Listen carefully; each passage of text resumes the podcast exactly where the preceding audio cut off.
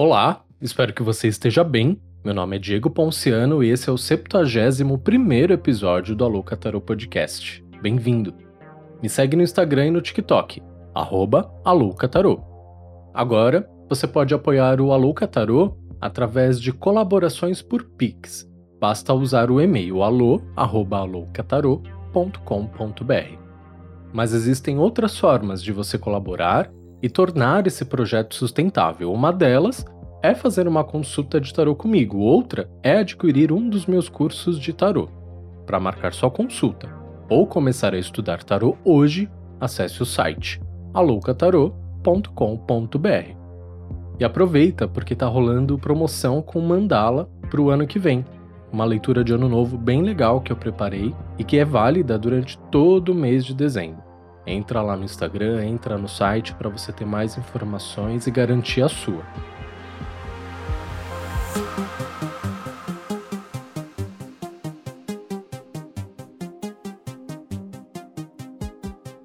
Hoje, no segundo Alouca Fit, eu vou conversar com o Caio Duarte para falar sobre ervas. Mas ele também é oraculista, filho de Oxóssi e dirigente do terreiro Casa de Assistência de Assis, localizado lá no subúrbio do Rio de Janeiro. Ele tem 31 anos, é pisciano, pai de quatro cachorros e tem um montão de planta. Bem-vindo, Caio. Uau, que incrível! É muito estranho estar do lado de cá hoje. Estou muito feliz.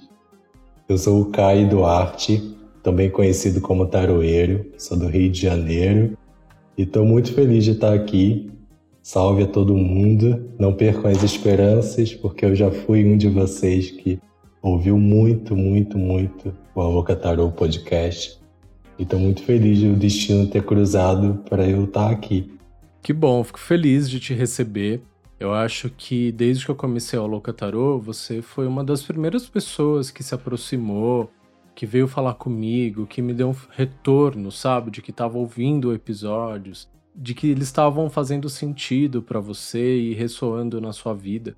Eu acho que a gente passou por momentos similares em lugares diferentes na transição da nossa carreira, quando a gente saiu das nossas respectivas dos nossos respectivos trabalhos, para se dedicar a a taromancia, aos oráculos e, e a todas as outras coisas que a gente faz e que a gente vai contar para quem está te ouvindo para te conhecer um pouco mais. Maravilha.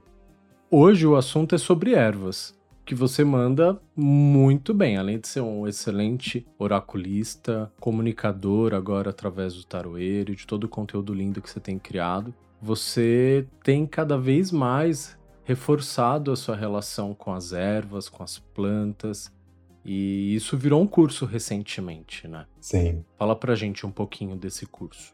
O curso é uma proposta muito ousada da minha parte e eu nunca me imaginei fazendo isso, mas eu me realizei muito construindo esse curso, pensando sobre ele. Eu aprendo sobre ervas no chão de terreiro, eu sou de Umbanda, e então eu aprendi um tanto ali com entidade, com vivências, experiências, testes também que eu fui fazendo ao longo do caminho sobre efeitos, combinações.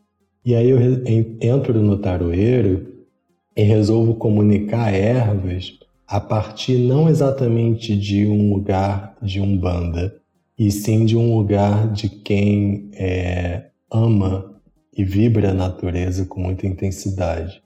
Então a forma como eu comunico as ervas não é exatamente para pessoas é, de orixá, de axé. Uhum. Eu quero muito ter a honra de falar com elas, mas quero mais ainda falar com pessoas que estão preocupadas em se voltar mais para a natureza, resgatar saberes ancestrais que giram, giravam totalmente é, em torno da natureza. É colocar a natureza como um, um lugar sagrado, como é, e que é capaz de nos conectar com o divino, nos harmonizar energeticamente e aí no meu curso eu falo um tanto sobre isso, sobre a minha relação com as ervas. Sempre deixo claro que eu aprendi no chão de terreiro, então eu falo também sobre isso, mas não num aspecto exatamente religioso. E E eu vou construindo ali, dando o beabá, dicas de como é, se relacionar melhor com a natureza através das ervas. Isso é um objetivo que o curso me permitiu. Maravilhoso. E para você ficar mais por dentro ainda do, do que o Caio fala, do curso dele, da relação dele, dos ensinamentos que ele tem a oferecer com as ervas, já segue ele lá. Qual que é o arroba, Caio? Eu sou o arroba taroeiro. Isso é uma curiosidade. Taroeiro é um nome que surge é numa uma imaginação onde sendo uma árvore, onde o fruto é o tarô. Então, até no nome da, da minha página, do meu trabalho, tem de alguma forma essa minha conexão com a natureza, com a ancestralidade. A árvore, para mim, é um grande símbolo de ancestralidade e ela entrou no meu trabalho desde o nome. A partir do momento que eu entendi o nome, né, eu fiquei fascinado. É um nome muito bem bolado.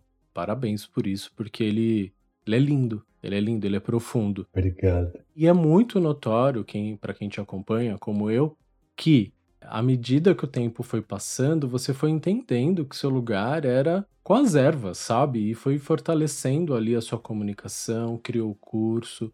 Eu vejo ali conteúdo sobre essa temática, mas você vai além, porque você também é oraculista. E além de tudo isso, tá à frente de um terreiro, né? Sim. De uma casa. Ou seja, você é um sacerdote também. Então, é muita coisa para administrar, ao mesmo tempo que todas elas, para quem está olhando de fora, pelo menos, é, se dialogam e acontecem de forma quase que complementares, né? Sim, elas se permitem de alguma forma, né? Elas não competem entre si. Isso favorece bastante o trabalho. Bem cansativo, é bem difícil, uhum. mas de alguma forma também eu me sinto pleno, me sinto realizado, me sinto ocupando meu lugar no mundo.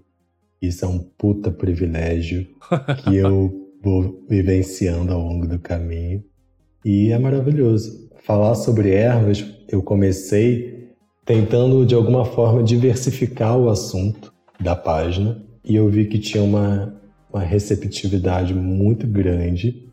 Eu falei, pô, é claro que eu vou falar sobre ervas, eu amo falar sobre isso. Então é um assunto que me seduz, me encanta e, eu vou embora, eu vou com tudo. E, e tem sido lindo. Eu acho que quanto mais você abraça isso, mais fica evidente a alegria e o tesão que você tem de comunicar esse tipo de coisa que você está comunicando cada vez mais.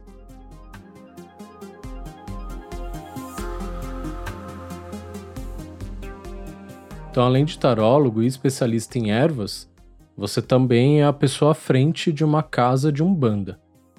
Conta pra gente um pouco dessa sua trajetória, do seu encontro com essa forma de praticar a espiritualidade, como essa casa nasceu, como que ela tá hoje, nesse pós-apocalipse. Perfeito. Eu sou dirigente espiritual da Casa de Assistência de Assis, que é um terreiro de Umbanda comandado por um preto velho chamado Pai Cipriano das Almas. Nós estamos no Rio de Janeiro, Zona Norte, periferia do Rio de Janeiro. E a nossa história começa há 10 anos atrás, em maio de 2001, quando a gente começa a fazer. É, o propõe pequenas reuniões de estudo para a gente é, aprender coisas, debater, ele ensinar. Então, esse trabalho acontece na sala do apartamento da minha mãe e fica ali durante alguns anos como um grupo de estudos, onde a gente se reunia de 15 em 15 dias para promover estudos. Depois, o grupo foi crescendo, a demanda foi crescendo e a gente começou a não só mais ser grupo de estudos. Fazíamos pequenos trabalhos, pequenas limpezas, e fazia um, um tanto de coisa e que a gente se percebeu, cara, a gente não é mais um grupo de estudos. Mas o que, que a gente é? E tinha muito receio, principalmente da minha parte, de falar nós somos um terreiro, nós somos um centro. E isso demorou muitos anos. Uhum. Eu estou falando do início de 2001, então até 2016, o Caio Duarte, que estava à frente de um grupo de umbanda que recebia um preto velho, tudo mais, ele queria até 2016 ser pastor de igreja evangélica. Bafo. Muito. Muito bafo. Era literalmente de manhã eu estava domingo na igreja e à tarde à noite eu estava no terreiro, estava fazendo função. E até que chegou um momento que a casa já tinha sede própria e tal, falei, já estava ocupando tanto espaço e que eu percebi nitidamente, falei, cara, eu preciso escolher. Eu não posso mais ficar me dividindo. E eu sou cara que acho JC, Jesus, um cara formidável, muito bacana, muito gente fina. E eu entendi na minha caminhada espiritual que ele queria que eu estivesse na Umbanda. Maravilhoso. E aí eu fui para decidir, e aí eu não voltei mais para a igreja, já tinha me batizado, já, pô, estava em crise ali naquele momento, mas em crise também com muita muita reza, muita oração ali. Aí eu tive esse discernimento, aí eu escolhi a Umbanda. Desde o momento que eu escolhi a Umbanda, ela prosperou muito na minha vida, prosperou no sentido de ocupar mais espaço, atrair mais pessoas, influenciar mais vidas. E aí eu vou tendo a certeza que eu tô no lugar certo, fazendo a coisa certa. Isso vai me trazendo mais tranquilidade e é um caminho muito difícil, assim, muito difícil. É, lidar com ser humaninhos, né? É muito Sim. difícil. É a parte mais difícil, né, Caio? Muito. É a parte mais difícil, porque são pessoas totalmente diferentes, que embora estejam ali reunidas com, com um propósito em comum, que é, que é a prática religiosa, a espiritualidade e tudo que cerca isso, cada um continua sendo uma pessoa, né? Com as suas excentricidades, seus prós e contras. E o sacerdócio ele requer muito jogo de cintura.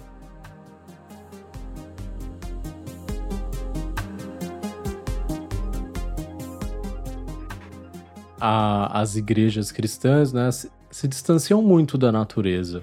É difícil você entrar numa igreja e ter planta, e, encontrar o belo, né? De repente, até na, nas igrejas católicas você até encontra flores e tudo mais, algumas igrejas evangélicas também, mas de todo modo é um lugar mais estéreo, mais sem vida, né? Sim.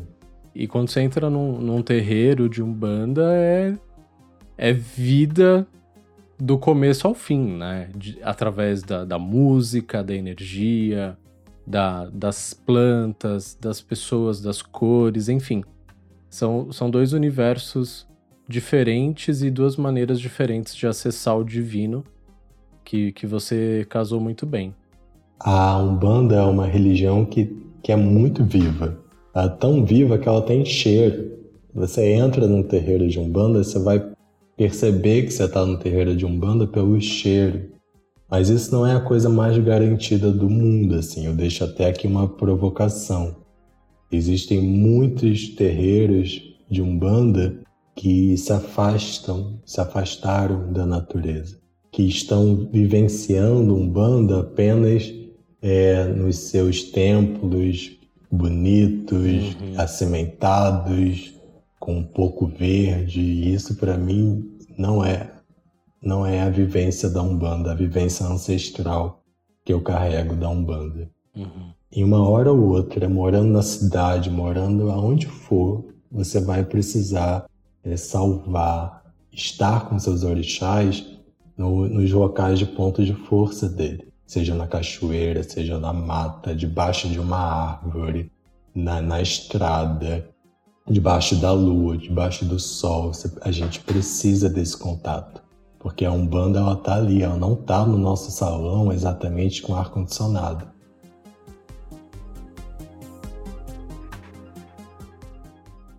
Vamos falar de erva, que eu tenho uma curiosidade. Sim. Minha curiosidade está em entender como as ervas foram, ao longo dos anos, em toda a história da humanidade, porque quando você vai estudar civilizações antigas, seja na África, no, no, nos povos originários aqui do Brasil, no Egito, na Grécia, em todo lugar do mundo, você vai ver lá o povo se relacionando com as ervas e preparando banhos e, e rituais. Como uma coisa tão antiga ainda permanece viva até hoje, então alguma coisa tem aí, funciona. Eu mesmo tenho uma relação muito gostosa com ervas. E por que, que você acha que cada vez mais isso tem tomado espaço na nossa vida hoje, em 2021, às portas de 2022? Isso ainda é algo que as pessoas buscam, acessam. De onde que vem essa necessidade nossa? É ancestral? Qual é a sua teoria? É ancestral. A nossa ancestralidade já conhecia tudo. Todas as necessidades do ser humaninho, nossos ancestrais já sentiram na pele, já lutaram por isso, já buscaram, eles buscam as mesmas coisas, têm os mesmos anseios. Então, eles nos podem e nos ensinam muito. Eu vou entender, e aí isso é também parte de fé e parte de imaginação, eu construo um cenário na minha cabeça que é assim. Hoje a gente consegue desconfiar do tamanho do potencial de uma mente, potencial de para concretizar, atrair, é, curar, criar coisas a partir da mente. Uhum. Mas isso num, num povo para um povo ancestral isso não acontecia. Então, essa, até essa capacidade mesmo de concentração, capacidade de imaginar, pensar, idealizar coisas, isso não era exatamente comum tempo atrás. Mas ainda assim, aqueles seres humanos, nossos ancestrais, eles padeciam e tinham as mesmas crises que a gente. Então, eles precisavam da mesma cura que hoje a gente está implorando cada vez mais. Curas subjetivas, que eu digo. Então, eu realmente reconheço que Deus, que é a força maior, que eu vou entender como Zambi, ele é tão poderoso, ele é tão é, cuidadoso, que ele, desde sempre, deixou tudo que a gente precisava disponível. Fala, olha, você não, é capaz de só pensar e curar. Você ainda precisa muito. Então tem essa erva aqui que vai te ajudar. Quando você não tiver mais com energia, com capacidade de concentrar, quantas vezes a gente está em crise, pelo menos eu, né? Estou em crise e eu não consigo rezar. Eu não consigo fazer nada. Minha cabeça não consegue nem formular uma frase. Fica um turbilhão, né? Então eu vou me recorrer a algo que está disponível. Eu tomo a erva, tomo banho de erva, me acomodo melhor em mim, em mim mesmo, e depois eu, aí sim, eu vou ter uma cabeça melhor, e aí eu vou poder fazer a minha parte da brincadeira também, que é uma concentração, que é uma reza, que é um canto. Então as ervas entram pra, muito para facilitar, potencializar uma intenção, um caminho, uma necessidade. Então as ervas são fundamentais para mim, para que eu consiga ver o melhor em mim mesmo. Ainda hoje, eu acho que a gente não é o ser humano que usa a nossa mente com o poder que ele tem, que ela tem. Enquanto isso não for possível, as ervas vão se tornar cada vez mais necessárias para nos resgatar também. Porque eu acho que ainda falta muito para a gente usar a nossa mente como ela, como ela pode ser usada. Depois, quando a gente utilizar, acessar esse poder, aí as ervas, estou imaginando aqui, né? Mas aí as ervas elas vão ocupar é, esse lugar de, de comunhão mesmo. Vamos ser natureza juntos. Eu vou, vou tomar banho de ervas ainda assim, porque eu quero cruzar com elas, eu quero abraçar elas porque isso me torna mais vivo, me faz sentir mais natureza. As ervas têm para mim um papel fundamental de nos resgatar para a natureza. E quando a gente se resgata para a natureza, a gente lembra que é espírito. E isso é fundamental. Eu estou muito feliz com a sua fala. Eu acho que, que só essa fala justifica o motivo de eu ter te convidado. Que legal. A gente está muito em sintonia desse pensamento Concordo totalmente com você. Então, basicamente, pelo que eu entendi através da sua fala, é que as ervas são pontos de contato com algo que a gente poderia acessar sem elas. Sim. Mas que, como nós somos né, encarnados e temos, somos de carne e osso e vivemos nessa materialidade e trabalhamos com os nossos sentidos através da visão, fala, paladar, olfato, escuta, é, então, tudo o que fortalece através de, de formas sensoriais, como as ervas fazem, o nosso pensamento, a nossa oração, o nosso propósito, edifica mais a nossa intenção e nos ajuda a atingir o objetivo. Potencializa, né? Potencializa. É, eu fico muito feliz, mais uma vez, de ouvir isso de você, porque é a mesma percepção que eu tenho. E eu falo isso, né, através de um olhar de mágico, de bruxo também que eu sou. Né? À medida que você vai estudando, você vai percebendo que a maioria das coisas são pontos de contato, mas o que, o que vale mesmo é o que, que você está canalizando mentalmente, espiritualmente. E aí entra aqui uma pergunta, né? O que torna um banho de ervas poderoso? Torna a energia que aquela erva tem, porque ela tem por si só, a gente crendo ou não, ela tem uma, uma energia que é dela, ela conta a própria história dela. Mas com a somada a nossa fé, aí se torna pô, avassalador, se torna muito potente. Então as ervas são eficazes principalmente junto com a nossa fé. É porque não adianta a gente né, fazer lá a receitinha bonitinha do banho e durante o banho tá pensando na novela das oito, né? Sim. Tem que estar tá presente, tem que estar tá alinhado com aquele ritual que você tá fazendo e quando a gente fala estar presente, alinhado com o ritual que, que você está fazendo, a gente está falando de presença mental, que é essa presença mental da oração que o Caio comentou que às vezes a gente não consegue ter, porque às vezes a nossa mente está um turbilhão. E aí então a gente cria rituais que aos poucos vai colocando a gente no eixo, apaziguando o nosso pensar e nos aproximando aí do, do nosso objetivo através dessa potência da erva, de um incenso que você pode fazer com a erva, enfim, a gente vai falar um pouquinho mais disso. E o, essa questão dos banhos não, não poderem ser feitos da, a partir da cabeça, né, da cabeça para baixo. Na maioria das vezes, quando você vê alguém recomendando banho de ervas, você vê que a recomendação é do pescoço para baixo, né? Por que isso? É, em cultura de terreiro, a gente vai entender que a pessoa ela tem um ori, tem uma, ou seja, tem uma cabeça, e essa cabeça ela é acompanhada ou ela é filha de um determinado orixá. Quando você se inicia para o orixá, aqui no meu terreiro a gente chama isso de deitada, deitar para o santo. Quando a gente faz esse movimento, aí você entende, descobre qual é a sua orixá de cabeça. Legal. Agora que você tem, sabe, tomou consciência que seu orixá de cabeça é esse, algumas coisas modificam na sua rotina ritualística, que inclui os banhos. Beleza.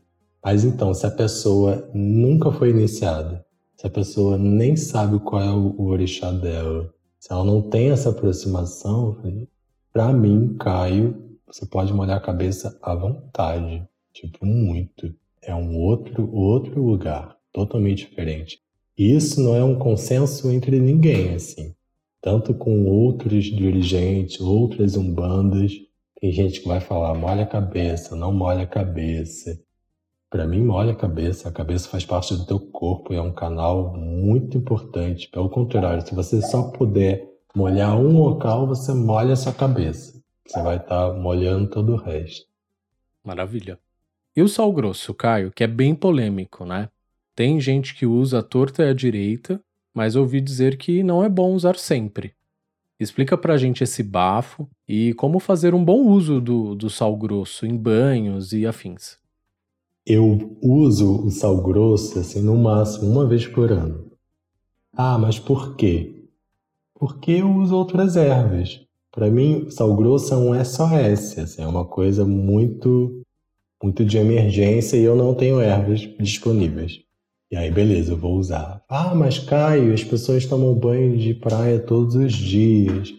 E, cara, mas a água do mar não é só água e sal. Tem vida ali esparramada. Tem Sim. muito mais do que água e sal. Então não vamos ser ridículo para reduzir, comparar, fazer essa comparação.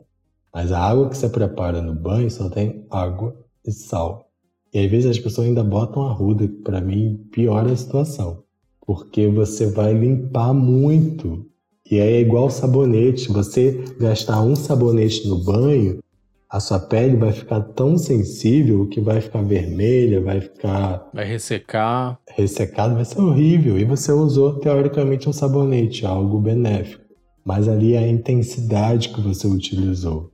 Isso é muito, muito delicado e aí eu não recomendo sal grosso, porque sal grosso aí sim é muito comum as pessoas uhum. é, ficarem é, esgotadas depois, dormirem, apagarem, pressão cair, tudo acontecer por conta do banho de sal grosso.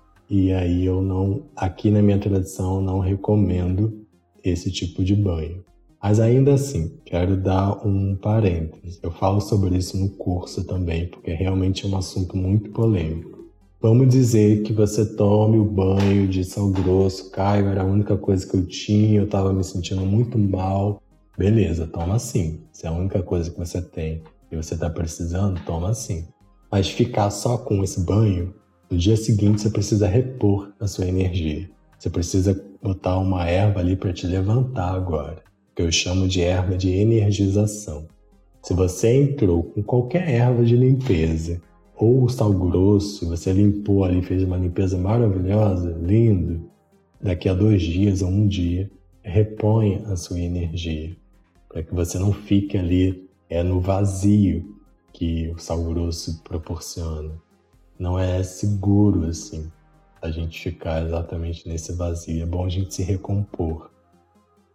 E qualquer pessoa pode usar o, as ervas no dia a dia, seja para banho, para incenso, para proteção? Ou é necessário estar atrelado a algum tipo de, de prática espiritual ou religiosa? Linda pergunta. Qualquer pessoa é, precisa, deve se conectar com as ervas de alguma forma, seja por incenso, bate-folha, banho, é, spray, de alguma forma é importante que as ervas elas não têm religião. Ela foi criada ali por por Pai superior, Papai do céu, Deus, Jesus, quem você quiser. A, a origem é totalmente natural, então ela não tem religião. Não faz sentido você ter medo de um galinho de arruda, gente.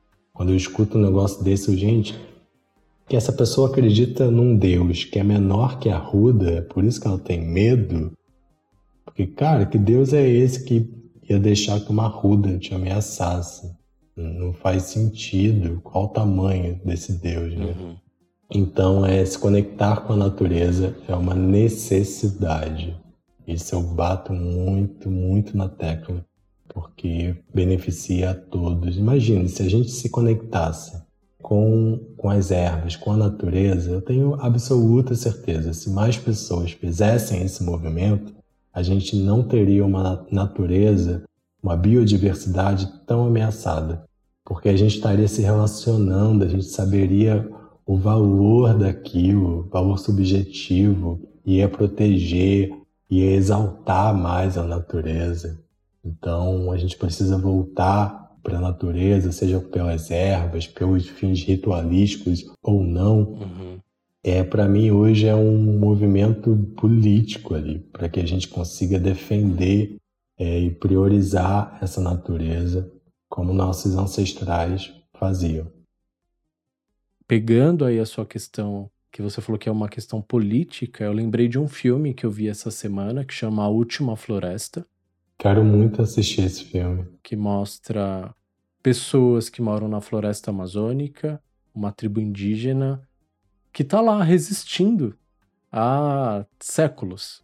Desde antes da chegada né, do, dos colonizadores que vieram aqui escravizar índios e explorar e matar e fazer eles para extrair ouro. Enfim, é um filme lindo. Ele não é documental, embora pareça no começo. Ele é um filme que conta uma história dentro de uma aldeia. E o foco é a floresta. É a relação do homem com a floresta e o quão doente a gente ficou a partir do momento que a gente decidiu se divorciar da floresta. como se a gente fosse um animal independente e superior ao ecossistema que a gente estava inserido. É louco isso, é louco, é doentio. Isso é... tem os efeitos aí que a gente está acompanhando. Assim, a gente está literalmente destruindo a floresta e pior, a gente destruir a natureza e pior, a gente acha que tem o direito de. Uhum. Isso é muito louco, isso é muito doentio, isso não funciona. Mas a natureza ela é tão superior a gente, se tem alguém que é superior, com certeza a natureza, que eu não acho impossível a gente desaparecer ou esgotar esse planeta e a natureza continuar. Com certeza. Continuar ali na, na sua forma original, selvagem, livre. E isso é. A gente não percebeu essa ameaça ainda. Que é o que tem acontecido ao longo de toda a existência do planeta, né? O planeta já teve várias versões, né? E o ser humano está aqui, mas pode amanhã não estar. E isso não significa que o mundo vai deixar de existir. A gente acha que o mundo é a humanidade. Não é, gente. A gente é uma espécie que está detonando com o planeta. E o planeta é muito inteligente a ponto de identificar isso e expurgar a gente se for necessário. Sim. A gente está nos últimos minutos do segundo tempo desse jogo para resolver isso. E se a gente não resolver, a gente vai ficar para trás. E o planeta vai resistir. Então a gente tem duas opções. Sim. Nós somos, nós somos o, o diabo do planeta, né? Nessa perspectiva. a gente tem duas opções: mudar, e, e esse mudar é um mudar radicalmente, e eu acho que muito do trabalho do Caio, do meu trabalho de outras pessoas que estão fazendo essa virada radical na vida tem a ver com isso. Não, não se identifica mais com o capitalismo é, extremamente violento, com as relações extremamente violentas, com as vidas estéreis dentro de um apartamento. Não, a gente quer religar, quer reconectar com, com essa ancestralidade. Mas agora eu vou, vou abrir aqui, Caio, para você me fazer perguntas. Então, pergunta aí o que, que você Nossa. quer. O que, que você quer saber? Esperei tanto por esse momento. Ai, que medo. Brincadeira. Eu conheço um pouquíssimo da, da Wicca, pouquíssimo, quase nada, porque eu vou saber grande parte do conteúdo que eu tenho na minha cabeça é lá da minha adolescência, tipo revistinha de. Então ainda parei nesse tempo. Mas eu sei que Existe, né? Você, você tá aí, outras pessoas estão. Eu escuto muito pouco falar sobre o Wicca, talvez seja a minha bolha, mas eu escuto muito pouco. Mas ainda assim me desperta muita curiosidade. E aí eu queria entender, é, no meio Wicca, como é que funciona esse relacionamento com as ervas. Eu escuto muito falar na bruxaria natural, os banhos, incensos, rituais, mas é a mesma, mesma forma de trabalho, de interação, de relacionamento. Elas entram aonde para vocês? Elas entram em tudo. É bem presente, viu? Até porque a Wicca, para quem não conhece, é uma religião que acredita no divino, no sagrado feminino, na, na grande criadora que é a deusa, e que ela é o universo em si, a terra em si, a floresta em si, e está manifesta em todas as formas de vida, inclusive das plantas é, e das ervas e tudo mais. Então, é, o relacionamento com as ervas na vida de um icano é muito presente. Então, também tem os banhos. No nosso caso, não tem essa questão da, da cabeça, do pescoço para baixo, porque, como você mesmo disse, é uma questão de iniciação. E a iniciação na Wicca se dá de outras formas, então os ritos também. Então, sim, a gente pode fazer os banhos molhando a cabeça. Mas assim, é uma coisa muito pessoal minha, tá? O que eu vou falar aqui não é uma regra, até porque a Wicca ela é uma, eu falo que ela é uma religião de código aberto, né? Ela não tem uma bíblia, uma diretriz, regras específicas. Então, quando eu sinto a necessidade de, que, de preparar um banho para mim, eu sinto na hora. Esse banho tem, eu preciso, preciso dele na minha cabeça.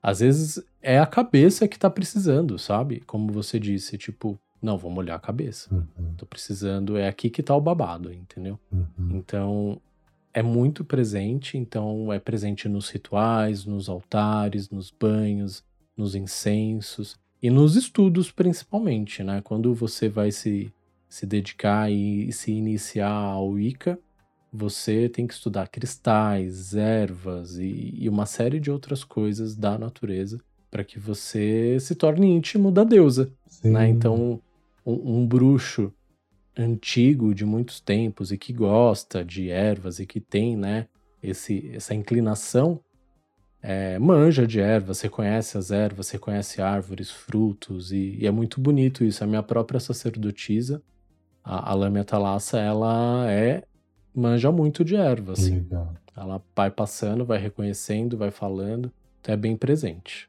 E é bem gostoso porque é é isso, né? É, tra é trazer a deusa para perto de você através de um banho, de um ritual com ervas, mas também de um enfeite no altar com flores, com um maço de ervas que vão trazer ali um aroma. Que lindo. Isso é muito, muito presente.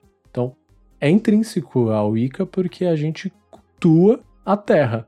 Então, não tem como cultuar a terra sem cultuar as plantas. Perfeito, perfeito. Eu, eu uso a natureza muito para me reequilibrar, para me harmonizar, para me botar no lugar de novo. E aí isso entra o contato com, com as ervas. Para você, quais são as estratégias que você tem para surtar menos, digamos? E aí uma curiosidade outra é nesse período aí louco de pandemia 2020, 2021, você aumentou esse contato? Como é que ficou para ti? Para não surtar, Rivotril. A louca, mentira. Ah. não, é... as minhas estratégias para não surtar é muito difícil, Caio. E aí eu vou abrir aqui o coração, vou compartilhar mesmo. Como eu trato ansiedade, depressão, eu sempre tive muita dificuldade de sair de casa, de ser uma pessoa que, que vai à rua. Como eu disse em São Paulo, ainda mais aqui na região que eu moro, não é um lugar convidativo que você desce, aí você vai ver coisas bonitas, você vai ver um pássaro. Não, você vai ver coisas feias, coisas problemáticas, você vai ver a miséria, você vai ver a loucura que o Brasil tá. Então, o que, que eu tento fazer, né? É, durante a pandemia eu consegui menos, mas eu tento sair da cidade, aí viajar, ir para o campo, ir para algum lugar que tenha natureza, ou ir para a praia. Às vezes eu sinto uma necessidade absurda de, de tomar sol na praia e de ficar muito tempo dentro da água do mar, que é uma coisa que me restaura muito, que me revigora muito. Eu gosto muito de água. Então, seja cachoeira, seja mar, eu gosto. Gosto de tomar sol. E no meio da pandemia, eu tive a oportunidade de morar numa casa que tinha uma mini floresta dentro. E, e, eu morava no quintal, num quarto no quintal, era tipo um chalé dentro desse quintal com árvores assim centenárias. Então tinha mangueira, jabuticabeira e passarinho. Uau. Então toda a vida ali acontecendo muito perto de mim. Então isso, em meio à pandemia, foi um oásis. É, uma das pessoas que morava comigo tinha dois gatinhos, então animais também me ajudam muito. Estar perto de bicho, gato, cachorro. Bicho, eu amo bicho eu me toco muito com, com os animais, eles me emocionam muito. E atualmente eu não tenho bicho nenhum, então eu gosto de visitar meus amigos que têm gato, cachorro, para eu ficar lá, atazanando a vida deles, então isso me ajuda um pouco também. É a natureza como um local de, de cura, né? Sim. É, é inevitável. O simples contato com ela. Parece besteira, parece clichê, mas não é. Não é, gente. Não. Se você tá ouvindo isso e você acha isso clichê, não é. Meu terapeuta fala isso toda semana ele me pergunta: e aí, você foi pro mato? Você foi descobrir um parque novo? Sabe? É, a medicina fala isso, né? A gente tá aqui falando isso. Então, assim, se permita ouvir, meditar sobre isso e experimentar, porque traz resultados. Perfeito. Traz saúde, traz, traz equilíbrio mesmo. Eu vou ser esse tipo de terapeuta. Eu tô para me formar é como psicoterapeuta junguiano. Delícia. Me forme, me forme em 2022. Isso aí é um spoiler, não sabia. Não sabia? Não. Sim, tô há dois anos aí fazendo formação. Aí eu vou ser esse tipo de terapeuta. Já foi pro mato? Já foi pra praia? Será eu, todinho? Uma vez uma terapeuta minha, antes desse, falou: compra argila já que você não tá conseguindo sair de casa e começa a pisar na argila. Para você dar uma aterrada dentro de casa, põe numa bacia, pisa. Maravilhoso. Que ela era toda zen também, assim, enfim. Maravilhoso. Mais uma pergunta, e é uma grande curiosidade minha. Ih! Você faz magia com o tarô, com as lâminas? Eu tô ouvindo assim daqui aos poucos sobre essa prática que eu desconhecia total, que é a magia com, com as cartas. Eu, porque é diferente para mim também. A, a magia que eu pratico, ela tem uma ancestralidade africana ali muito particular, numa tradição. Então é um outro tipo de lidar, de ver, de, de usar determinados instrumentos.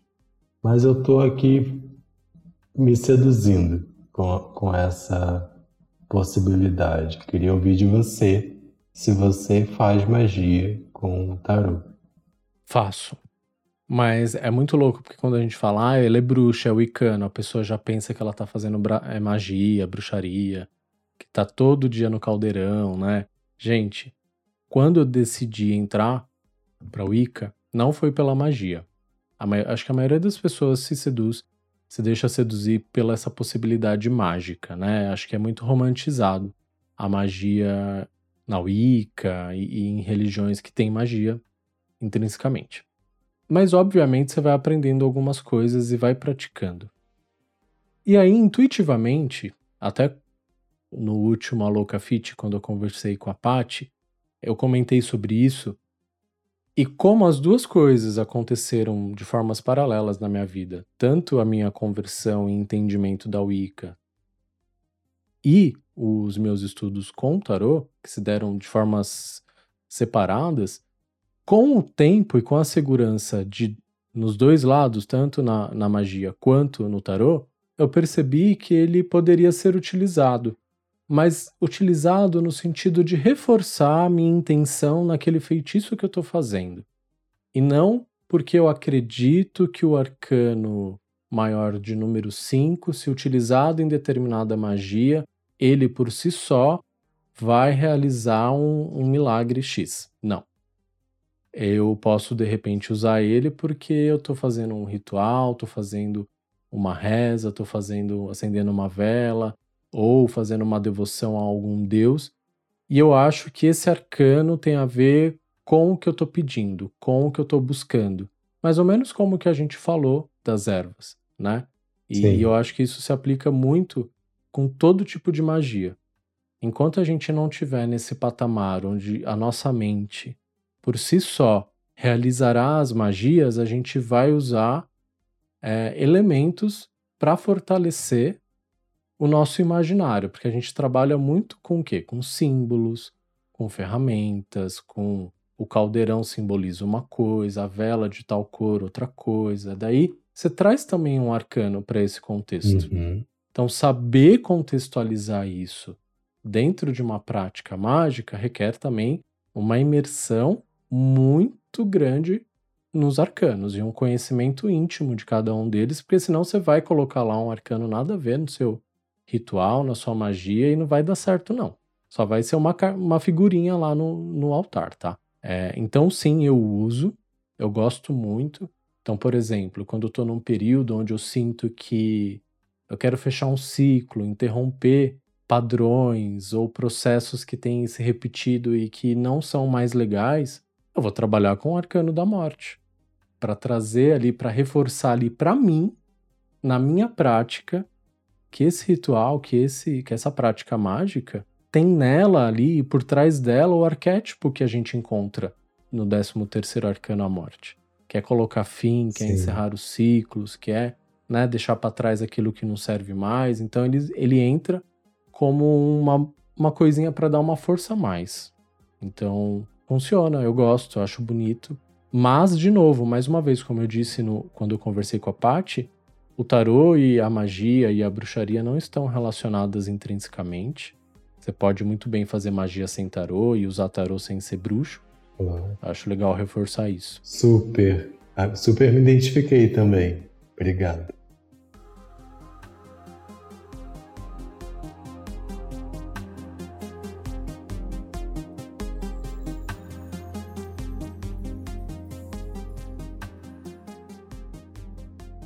Caio, eu quero aproveitar que a gente está nessa reta final do ano e pedir para você compartilhar com a gente algumas receitinhas de banho. Você pode fazer isso?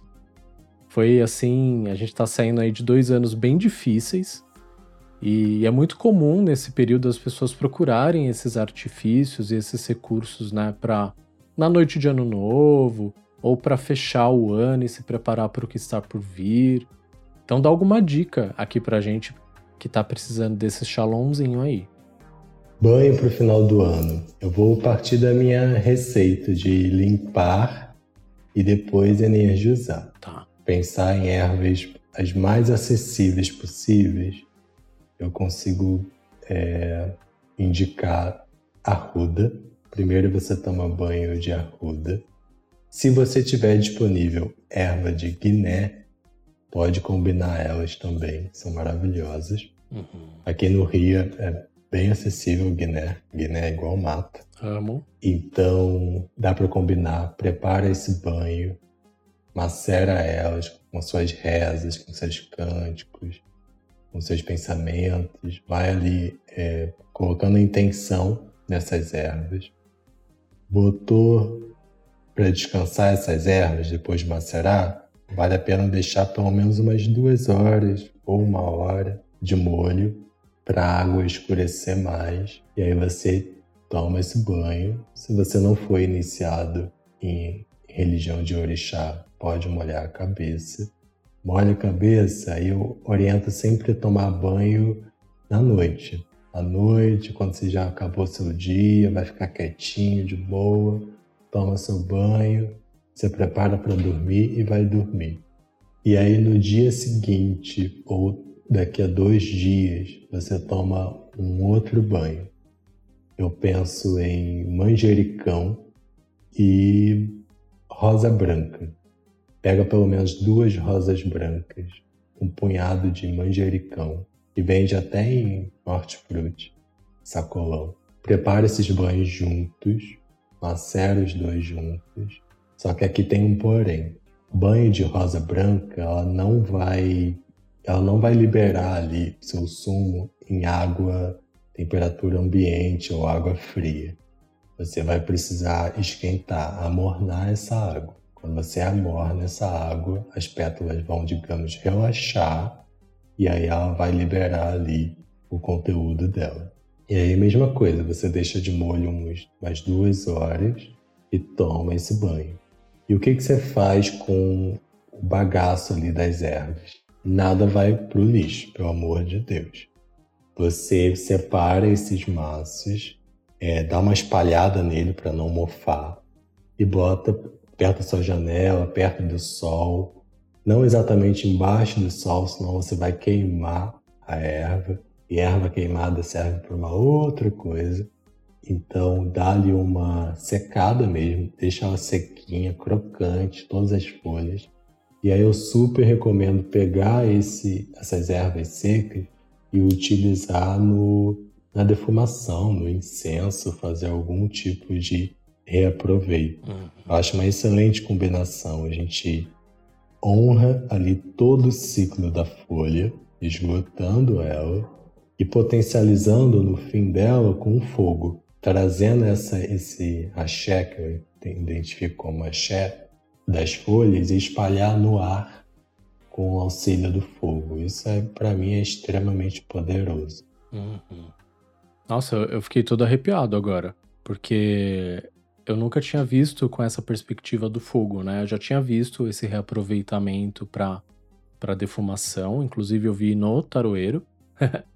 Mas assim, eu não tinha linkado essa coisa, né, de potencializar com o fogo. E a gente trabalha muito com os elementos, né? Em magia, na Umbanda, no tarô também. O tarô, intrinsecamente, ele está relacionado a todos os elementos da natureza. Muito. E então isso tirou uma, uma venda aqui que eu não, não entendia. Abriu um portal. Amei.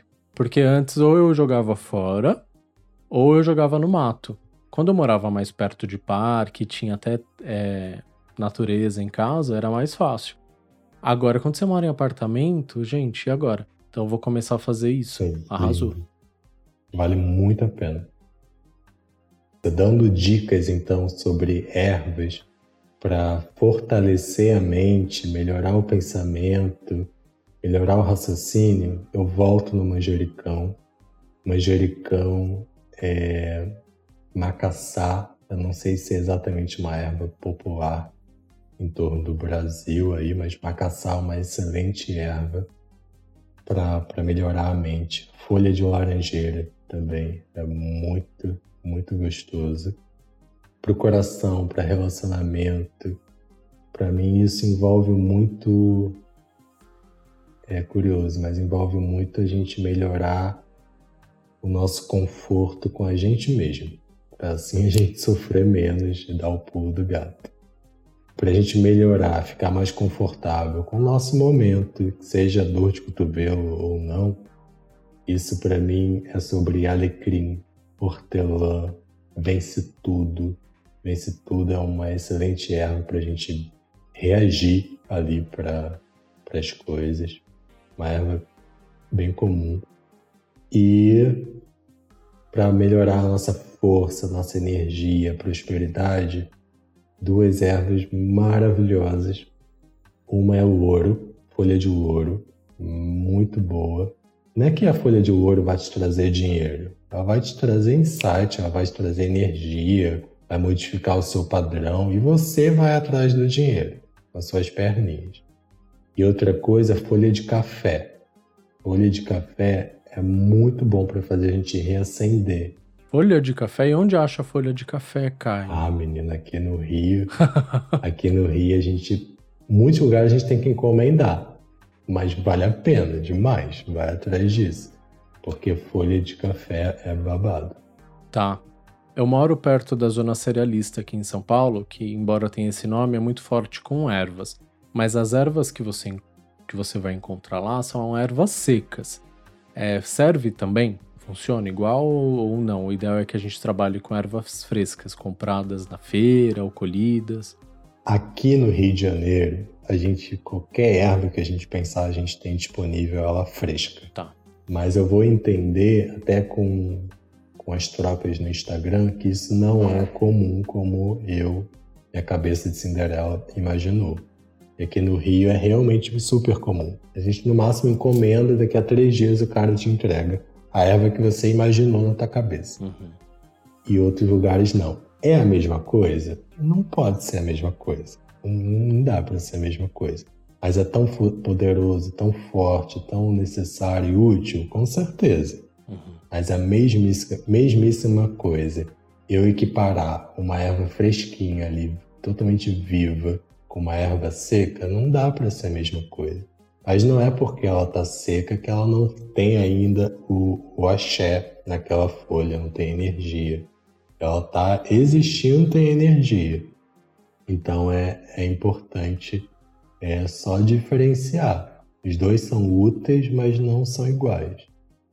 Então, sempre que possível, sim, utilizar ervas frescas. Mas se não puder, não deixe de tomar, fazer o seu trabalho conta que não encontrou erva fresca. Isso também não faz sentido. Você precisa ter o contato com aquele elemento, não importa a forma como ele se apresenta, está disponível para você. Uhum.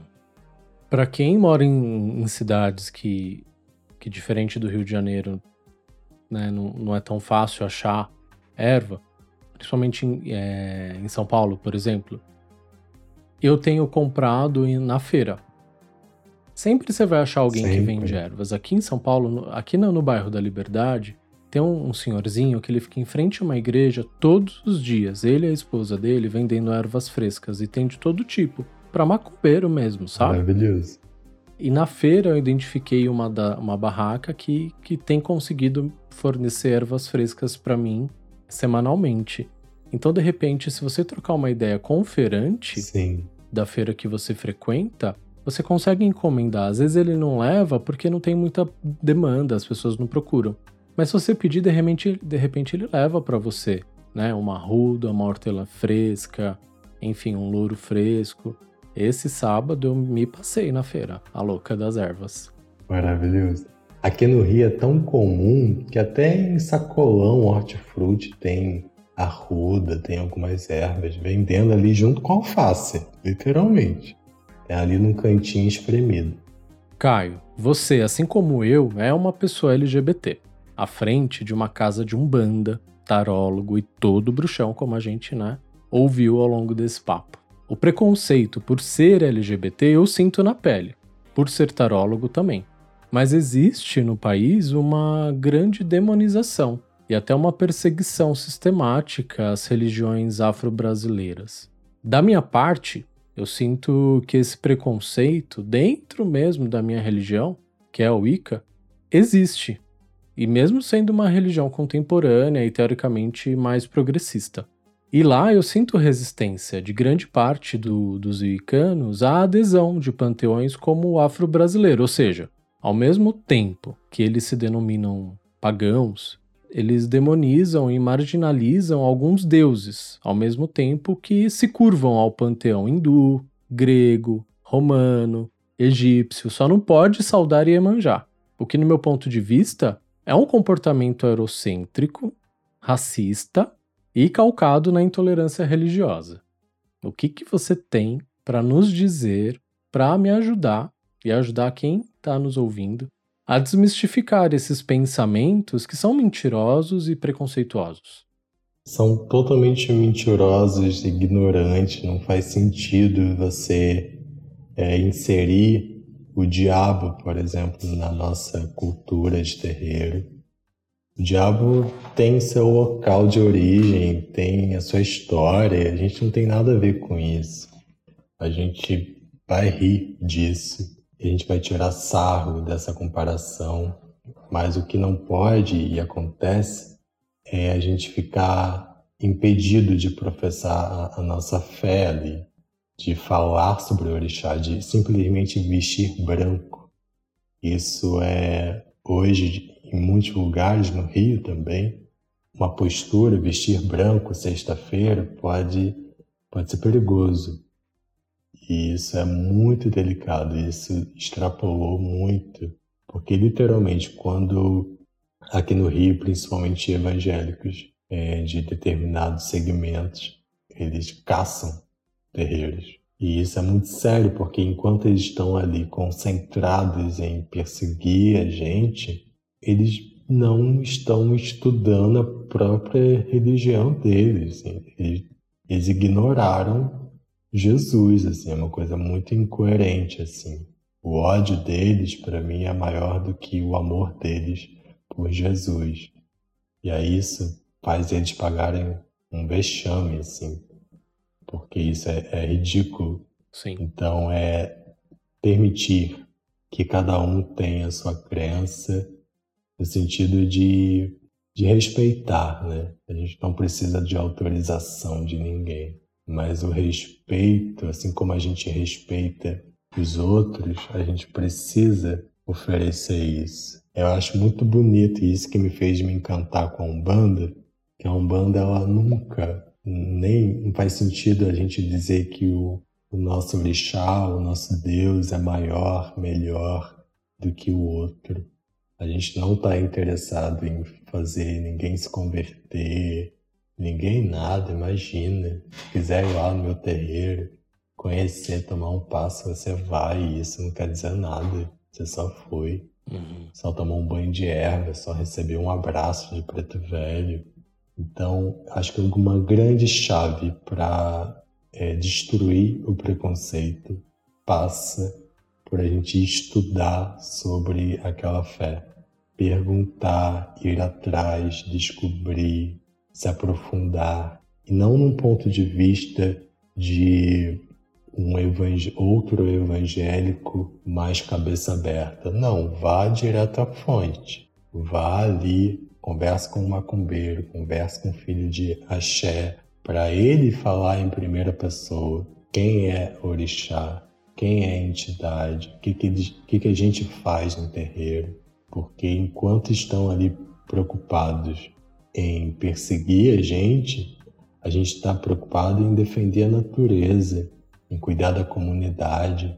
Eu vou entender com, com o preto velho da casa que, por exemplo, não faz sentido eu ser terreiro, ser de terreiro, fundar um terreiro no meu bairro e o meu terreiro não impactar socialmente o meu bairro. Então, por exemplo, eu vou na Casa de Assistência de Assis, que é o, o meu terreiro, a gente fundou há 10 anos ou 9 anos o projeto social Catadores do Bem. E hoje a gente atende 80 famílias mensalmente com doações e a gente fornece é, cesta básica para essas famílias. E isso é, é um trabalho que a gente se orgulha muito e a gente quer, precisa muito de ajuda para continuar se mantendo, porque a gente não recebe ajuda de PJ, são tudo pessoas físicas, pessoas é, que decidem, topam ajudar o nosso projeto para trazer mais dignidade para pessoas que estão marginalizadas na sociedade. Os catadores de material reciclado, eles são totalmente marginalizados. E eles trabalham pra caramba, têm histórias maravilhosas. Muitas das que eu conheço é, são as pretas velhas que tem no meu terreiro. Elas são iguais às pretas velhas, me ensinam as mesmas coisas, têm a mesma sabedoria. É muito mais fácil para mim, com certeza, abraçar um preto velho, cheiroso, incorporado num corpo cheiroso e perfumado em dia de sessão, do que abraçar a preta velha que está ali no, na catação. Isso é uma coisa que eu vou, vou me incomodando aos poucos e eu vou resolvendo. Então, deixa a gente em paz, porque a gente está preocupado em sempre em beneficiar o maior número de pessoas, sem perguntar a religião delas, porque é assim, é isso que o orixá nos ensina. Muito lindo, Caio, concordo com você. E eu tenho, à medida que eu posso, embora não seja o meu lugar de fala, a minha fé e tudo mais, e a minha vivência, eu não sinto isso na pele, como eu disse. Eu tento sempre trazer isso aqui no, no, no podcast, porque eu acho que pode ajudar muito quem está ouvindo a gente a desmistificar, a parar de se sentir culpado, a parar de ver diabo onde não tem, né? seja na Wicca, seja na, na Umbanda, seja no Candomblé.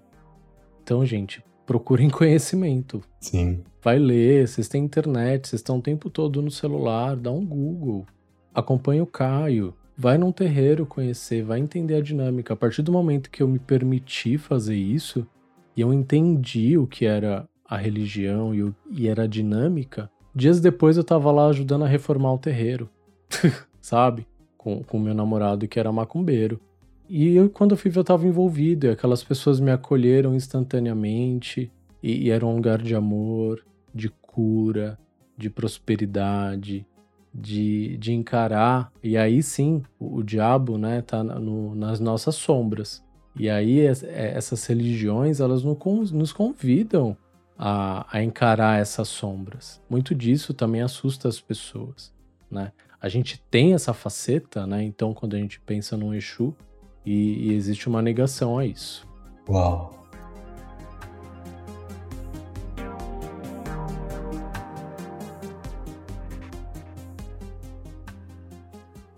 Que planta que não pode faltar em casa?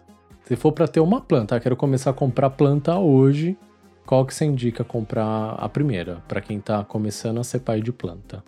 Espada de Ogum, espada de Ansan, também conhecida como espada de São Jorge e espada de Santa Bárbara. E coloca perto da entrada mesmo? Ah, onde quiser.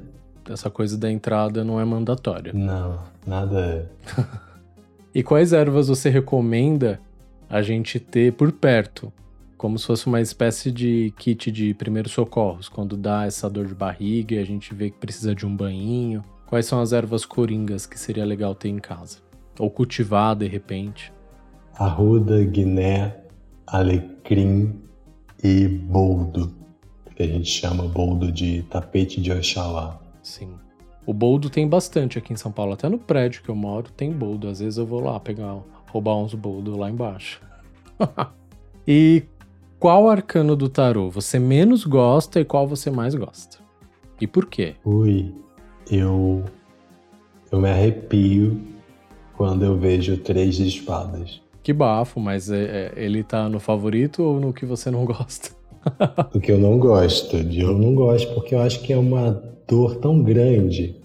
Porque no 10 você já tá ali na marola, já tá, já levou um tanto, mais um menos outro. Tá arregaçado. Não é tanta diferença, mas no 3 é, você é pega de surpresa, você é, é apunhalado, você sente uma dor ali muito grande te atravessando. E isso é muito, muito delicado de sentir, de comunicar para o cliente. Então é uma, é uma carta que me chama muita atenção. Uhum. E positiva, eu gosto muito de encontrar na mesa do jogo. Posso falar duas cartas? Pode. Três de paus, que eu acho que é, pô, a gente tá. A gente só vai, a gente tá, tá disposto, a gente tá afim, paga pra ver, mesmo sem garantia nenhuma, a gente paga pra ver. E isso é uma disposição que falta em muita gente, falta muito ter essa ousadia que o Três de Paus nos ensina. E o Nove de Copas. O Nove de Copas, ele é, ele é um objetivo, assim.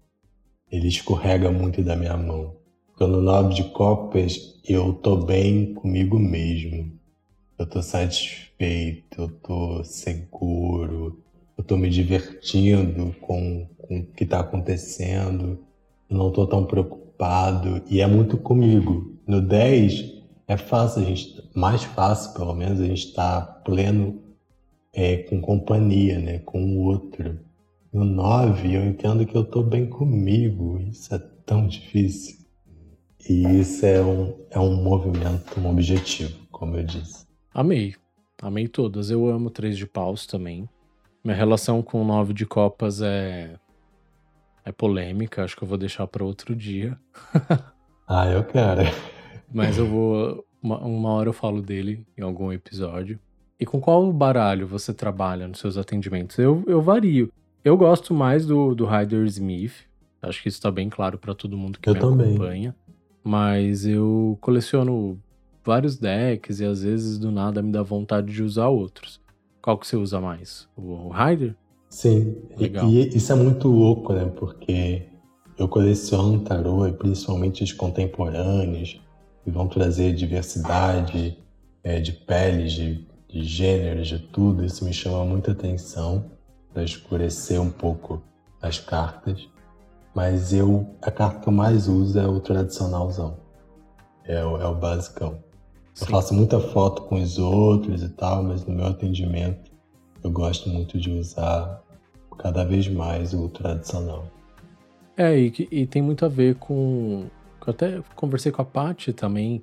À medida que você se torna um, um profissional das cartas, tarólogo, você vai criando intimidade com determinados Sim. decks, imagens. Isso tem muito a ver com seu repertório pessoal, com memórias, sei lá, de repente até ancestrais, enfim, formas como aqueles símbolos se comunicam com você.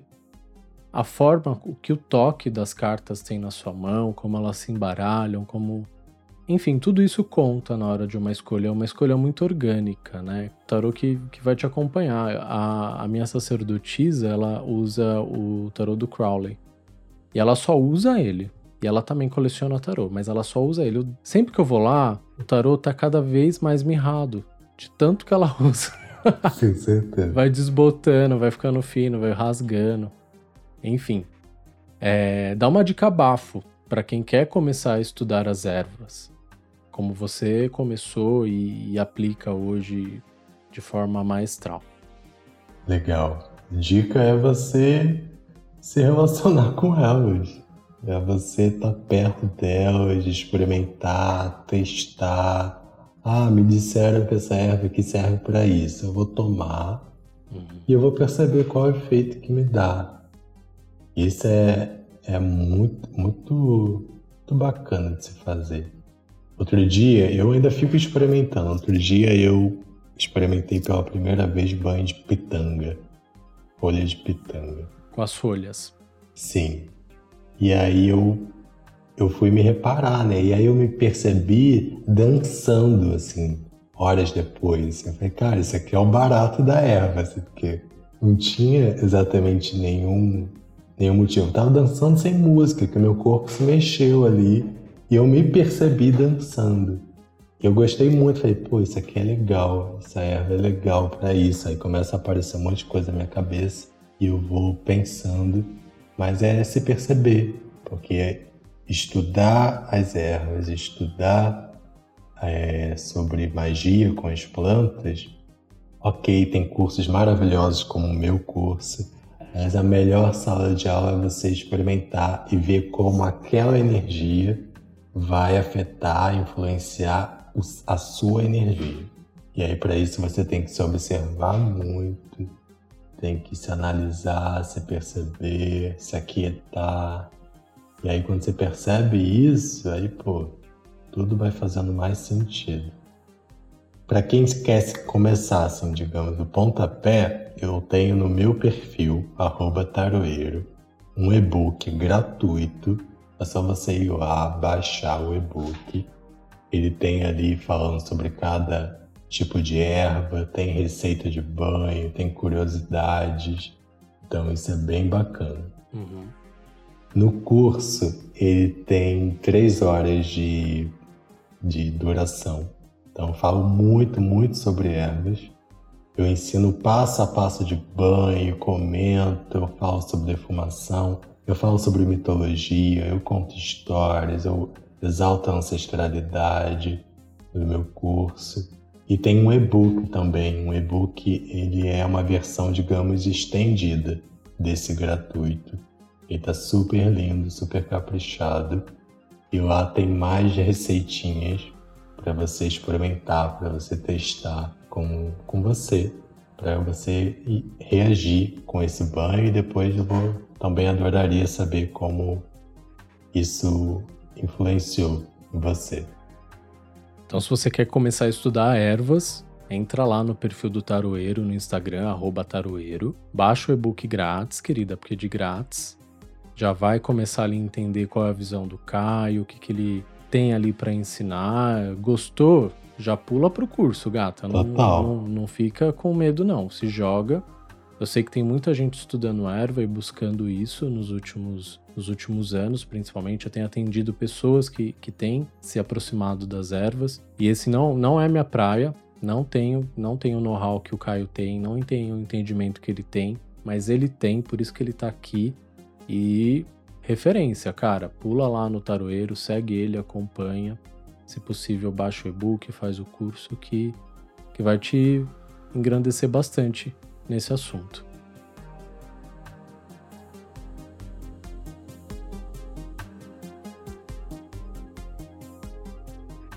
Caio, foi uma delícia, de verdade, foi uma delícia. Tava precisando muito dessa conversa. Então, antes de chegar em você que está ouvindo a gente, chegou em mim. Tenho certeza que esse convite foi muito assertivo. Se despeça da gente, deixa aí uma palavra. E também fala como te achar, reforça aí como te achar, por favor. E se, se o seu terreiro recebe visitas, como que faz caso alguém esteja no Rio de Janeiro e queira lá conhecer, participar de uma gira, tomar um passe, isso tá rolando, não tá? Lindo. Eu estou muito, muito feliz desse encontro. A gente conversa super bem, flui super bem.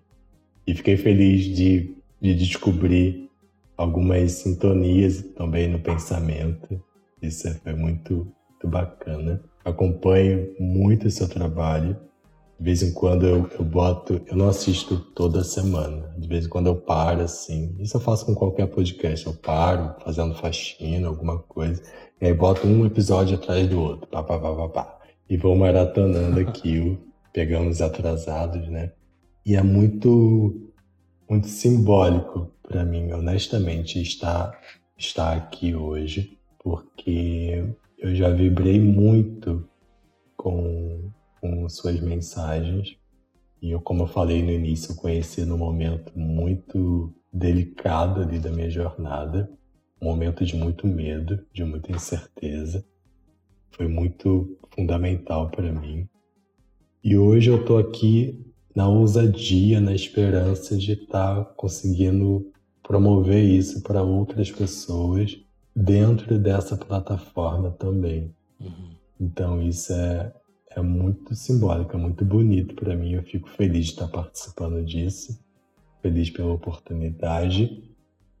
E sobre o terreiro, recentemente, finalmente, depois de anos de resistência, eu criei um perfil pro terreiro no Instagram para a gente justamente comunicar algumas coisinhas é, que se chama arroba Casa de Assistência de Assis. Esse é o arroba. Senão você também encontra lá no meu link da bio, tem um arroba. Lá no perfil Taroeiro tem o arroba da casa também. Uhum. Então o terreiro por enquanto ainda está fechado. A gente está vindo de um período de obras, a gente encerrou a obra e agora a gente está num período de fortalecimento é, espiritual, energético desse novo espaço. Então a gente está vindo aí de vários finais de semana com sequências de trabalhos para deixar esse ambiente com a nossa cara, com a nossa axé. E a gente abre para o público, digamos, em janeiro. A Casa de Assistência de Assis é uma casa de Oxós. Eu sou filha de Oxós. Então, no dia 20 de janeiro é o dia de Oxóssi. E a gente está ali no dia 20 ou 23, que é um domingo, para fazer uma festa, primeira festa do nosso dono da casa. Então vai ser uma data muito especial que eu já estou me organizando energeticamente para esse momento. E vai ser um momento ali também da gente abrir para receber novas pessoas, novas possibilidades. Então é bem bacana aprender sobre terreiro, ser terreiro. Isso é uma coisa que eu queria marcar aqui. Eu faço muita questão de falar terreiro. Uhum. Eu, durante muito tempo, falei centro de Umbanda. Mas aqui na minha cabeça, ninguém me disse, na minha cabeça, falar terreiro isso promove ainda mais o empre, empretecimento dessa cultura, é deixar as coisas bem escuras, é honrando ali a ancestralidade negra. Uhum. Então, esse nome que para muitos é, é visto como pejorativo, ameaçador, chamar de terreiro para mim é uma questão de orgulho, de resistência hoje. E é assim que eu apresento a casa há alguns anos já, mas tem esse porquê. Então, todos, o senhor, senhorita também, quando passar no Rio de Janeiro, você vem na casa. Eu quero ir nessa festa aí. Terreiro. Ah, menino, então venha. então venha. Que vai ser maravilhoso. Deus quiser, a gente vai estar. Tá... Nossa, vai ser lindo.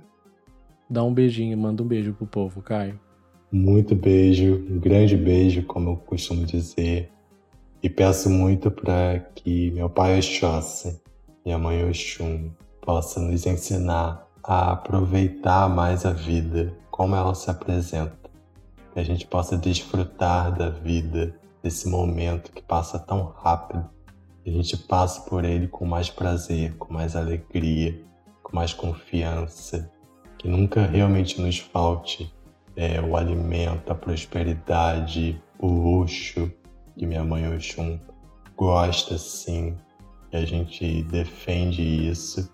Uhum. A oportunidade de experimentar o luxo, e o luxo como, como símbolo, mas também como não símbolo. Então isso é, é importante. Eu desejo muito isso a você, que você vibre nessa força e me encontra lá, no arroba taroeiro.